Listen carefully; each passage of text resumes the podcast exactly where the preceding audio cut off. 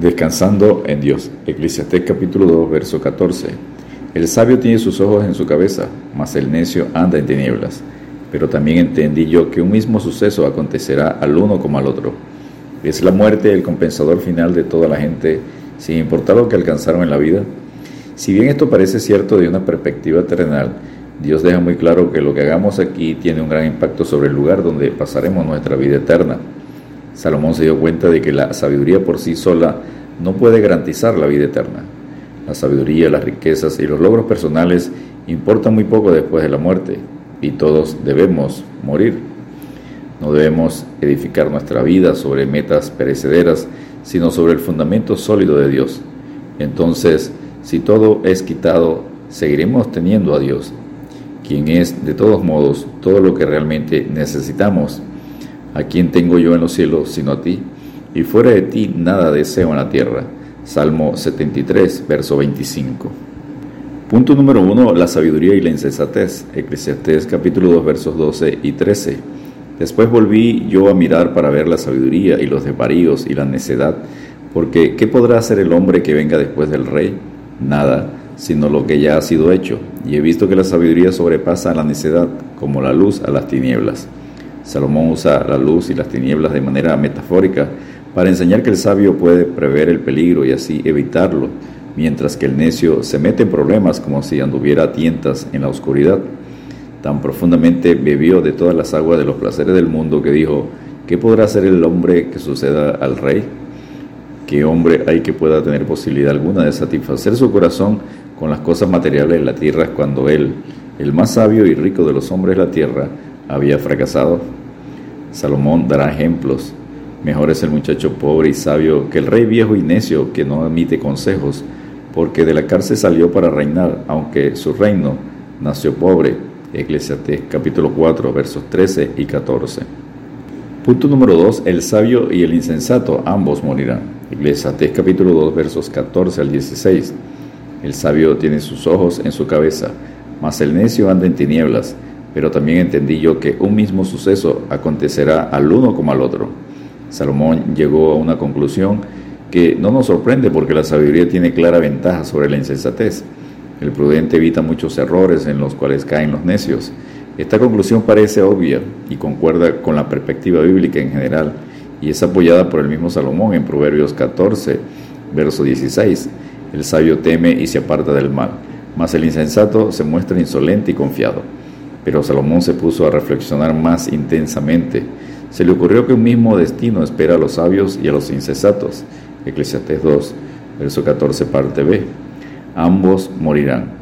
Por lo tanto, el valor supremo que busca no puede entonces descansar en ninguna esperanza de retribución en esta vida. Entonces dije yo en mi corazón, ¿cómo sucederá al necio, me sucederá también a mí?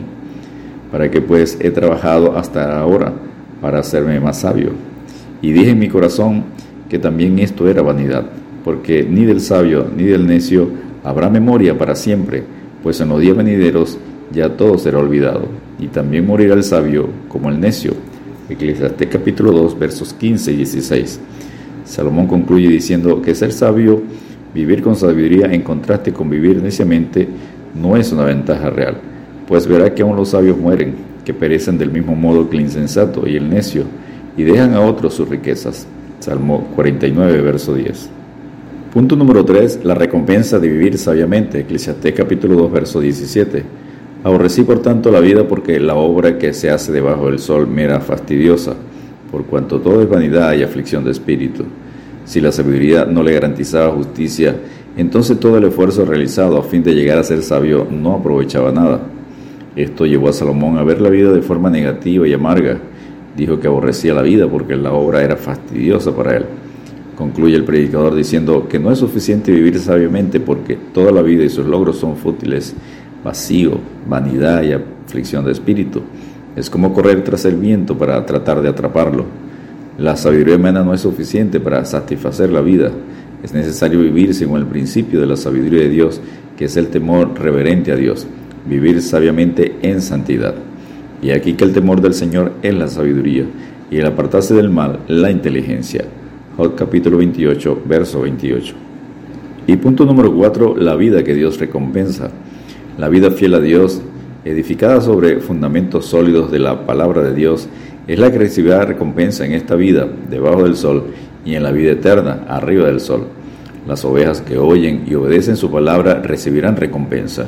Mis ovejas oyen mi voz, y yo las conozco y me siguen, y yo les doy vida eterna, y no perecerán jamás, ni nadie las arrebatará de mi mano. Juan capítulo 10, versículos 27 y 28. Pondrá las ovejas a su derecha y los cabritos a su izquierda. Entonces el rey dirá a los de su derecha, Venid benditos de mi Padre, heredad el reino preparado para vosotros desde la fundación del mundo. Mateo 25, versículos 33 y 34. El siervo fiel también será recompensado. ¿Quién es por el siervo fiel y prudente al cual puso su Señor sobre su casa para que les dé el alimento a tiempo? Bienaventurado aquel siervo al cual, cuando su Señor venga, le haya siendo así. De cierto os digo que sobre todos sus bienes les pondrá. Mateo 24, versículos 45 al 47. Descansemos en Dios porque el fundamento de Dios está firme, teniendo este sello. Conoce el Señor a los que son suyos, y apártese de iniquidad todo aquel que invoca el nombre de Cristo. Según de Timoteo 2.19. Dios te bendiga y te guarde.